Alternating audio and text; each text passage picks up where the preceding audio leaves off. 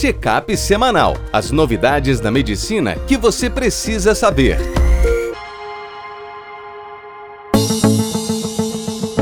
Olá a todos, meu nome é Ronaldo Gismondes, eu sou editor-chefe médico do portal PebMed. Bem-vindos a mais uma edição do Check-up semanal com as novidades na medicina que você precisa saber para começar a semana atualizada. Hoje a gente começa com a notícia em que a Anvisa autoriza o uso da vacina Pfizer em crianças com 5 a 11 anos de idade. Agora a gente fica na expectativa da autorização do governo do início da vacinação. Os temas de hoje são influenza, cujo surto vai se alastrando aqui pela região sudeste, diverticulite aguda na forma leve, uso de ferro parenteral e risco de infecções, bronquiolite aguda em pediatria no, junto desse aumento das viroses respiratórias e alimentação cardiovascular saudável. Então, primeira reportagem nossa, a gente abriu no portal um conteúdo do Whitebook que se refere justamente à infecção por influenza. Com início no Rio de Janeiro e aumento dos casos no Espírito Santo, em São Paulo, a influenza se tornou a principal causa de síndrome respiratória aguda grave em dezembro de 2021, aqui na capital fluminense, passando por Covid. Não se sabe exatamente o motivo disso, em parte se as pessoas não vacinaram para gripe ou se essa influenza A, H3N2, não estava bem coberta pela vacina, mas fato é que o número de casos é absurdamente grande.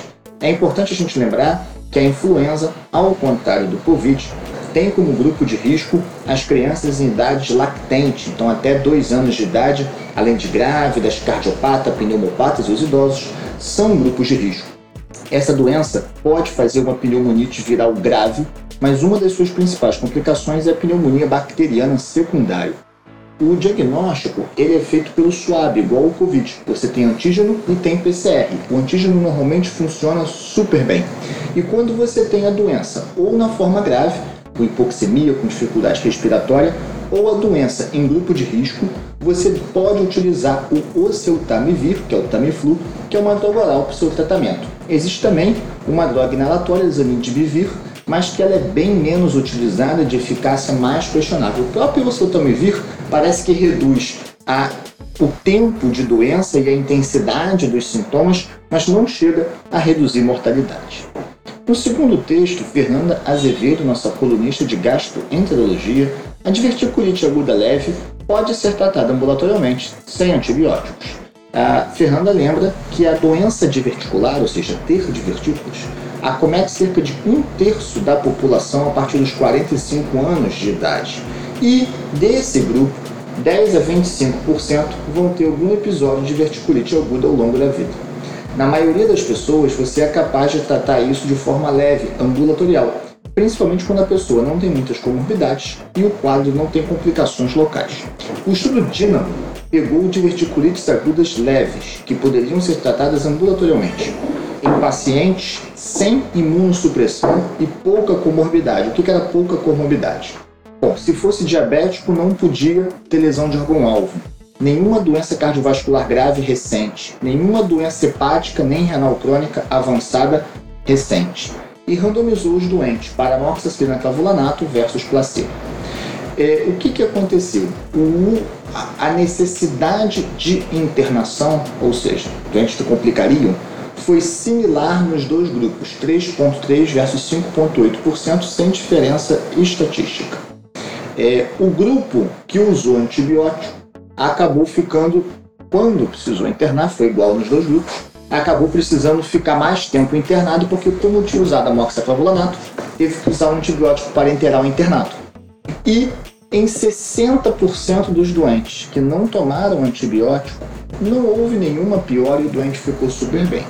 Esse estudo, apesar da necessidade de ele ser replicado ainda em amostras maiores, ele levanta para a gente a questão se toda diverticulite necessita realmente de antibiótico ou se elas não são doenças quando leve, sem comorbidades que poderiam ter resolução espontânea. Tá? Então essa é a mensagem que fica dele. No próximo artigo, Rafael Lisboa, nosso colunista de clínica médica, a administração parenteral de ferro para o tratamento da anemia aumenta o risco de infecção. Então, Rafael traz para gente uma revisão sistemática que saiu no JAMA. Foram 154 estudos, 32 mil pacientes. O ferro parenteral tem tido indicações frequentes, eles têm mais de uma formulação, por exemplo, tem o Noripurum versus o Ferrinject. E esse ferro parenteral ele tem sido muito utilizado na doença renal crônica e na insuficiência cardíaca. Porém, o uso do ferro sempre foi temerário quando a gente tinha infecções, porque entende-se que ele poderia disponibilizar um substrato importante, o ferro, para as bactérias. E nessa revisão sistemática, no subgrupo de doença inflamatória intestinal, então com infecção secundária, ou seja, estão doentes que têm um sistema imunológico alterado, que tem maior risco de translocação bacteriana. Nesse grupo, houve um aumento do risco de infecções que chegou a 70%. Mas nos doentes como um todo, que inclui cardiopata, nefropata, houve um aumento do risco de infecção com ferro parenteral que pode chegar a 17% maior. Por outro lado, o uso do ferro endovenoso aumentou a hemoglobina e reduziu a necessidade de transfusão, que era o que a gente imaginava. Então, segue a recomendação. Se você está no meio de um processo infeccioso agudo que não está adequadamente controlado, espere que esse processo esfrie, que o doente fique menos inflamado para você fazer o ferro parenteral, até porque o ganho do ferro parenteral no renal crônico, no cardiopata, vem ali no médio prazo, né? não é hoje que ele vai resolver a necessidade ou não de uma transfusão.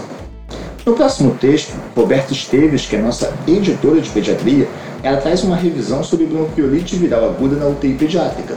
A reboque das viroses respiratórias aumentou o número de crianças com as formas graves, uma delas a bronquiolite. A bronquiolite é uma doença muito relacionada à infecção pelo vírus sincicial respiratório. Né? Ela é responsável por um grande número de hospitalizações e internações. Uma peculiaridade dessa doença é que ela é caracterizada por hipoxemia e sibilância. O diagnóstico é clínico. E existe muita dúvida sobre quais tratamentos de fato são eficazes, quais que funcionam. Na maioria das vezes, o diagnóstico é clínico, mas o médico é comum que ele utilize radiografia e suave para tentar, pelo painel viral, determinar se é mesmo vírus sincicial ou se é outra virose, e pela imagem você ajudar a fazer diagnósticos diferenciais entre as infecções respiratórias e afastar complicações. Do tratamento de suporte, o oxigênio é o que tem melhores comprovações. Roberto faz uma revisão extensa das diversas formas de ofertar oxigênio, incluindo o SENAF, estratégias de ventilação não invasiva e invasiva, Porém, quando a gente fala de tratamento medicamentoso, a revisão da literatura não consegue mostrar remédios que de fato mudem a mortalidade. É comum que os médicos utilizem broncodilatadores, adrenalina inalatória, corticoide inalatório sistêmico e até nebulização com salina a 3%. Mas a maioria das sociedades, Academia Americana de Pediatria, Sociedade Brasileira de Pediatria, mostram nas suas revisões que a evidência por trás disso é bem ruim, tá? E aí eu convido vocês a ler o artigo porque está uma revisão extremamente bem feita pela Roberta e suas alunas de uma faculdade de medicina aqui do Rio de Janeiro. E a gente termina o check-up semanal de hoje com recomendações que Isabela Budimanta traz para gente, nossa editora de cardiologia, recomendações nutricionais para uma boa saúde cardiovascular American Heart Association publicou uma diretriz na qual a gente faz recomendações de como a gente deve se alimentar melhor. Então, primeiro, a quantidade de caloria ingerida ela deve ser adequada ao seu tamanho e ao seu gasto energético para ajudar você a manter o peso. Essas calorias elas devem ter muita fruta e vegetal de variedades e cores diferentes, procurar colocar alimentos integrais ao invés dos refinados simples. As proteínas elas são mais saudáveis quando ela vem de carne branca e não da carne vermelha. Óleos vegetais são melhores do que a gordura animal e o óleo de coco. Evitar alimentos ultraprocessados. Procure os alimentos in natura ou minimamente processados. Reduz o consumo de bebida e alimento ricos em açúcar simples evite o excesso de sal, reduza a quantidade de bebida alcoólica e procure, aí já aumentando a prevenção de eventos, fazer atividade física e manter essa alimentação saudável. Com isso aí, você protege e cuida do seu coração. Se você quiser se manter atualizado, acompanhe a gente www.webmed.com.br. Um abraço e até a próxima. Este foi mais um check-up semanal com as novidades da medicina da última semana.